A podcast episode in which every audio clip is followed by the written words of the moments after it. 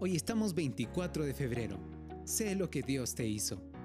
Tu padre es doctor, tu abuelo es doctor, y todos esperan de que tú seas doctor. Pero tú quieres estudiar música. ¿Te perdiste de algo? No, creo que encontraste algo.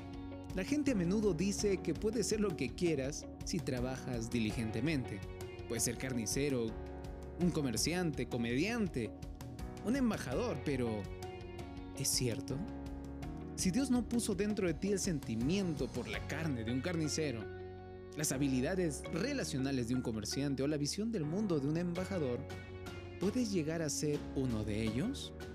Bueno, quizás sí, pero uno infeliz y poco satisfecho, probablemente. Pero sentirte realizado, ¿puede una botella convertirse en una rosa? ¿Una ballena volar como un pájaro? ¿O el plomo convertirse en oro? No, no es posible. Tú tampoco puedes ser cualquier cosa que quieras ser, pero puedes ser todo lo que Dios quiere que seas. Dios no crea a la gente en una cadena de montaje. Tú fuiste creado y esculpido de una manera única.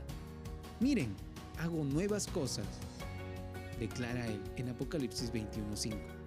Él no te dio la vida de tu abuelo ni la de tu tía. Él te creó de manera personal y deliberada. Vive la vida que Dios te dio. Disfruta haciendo música.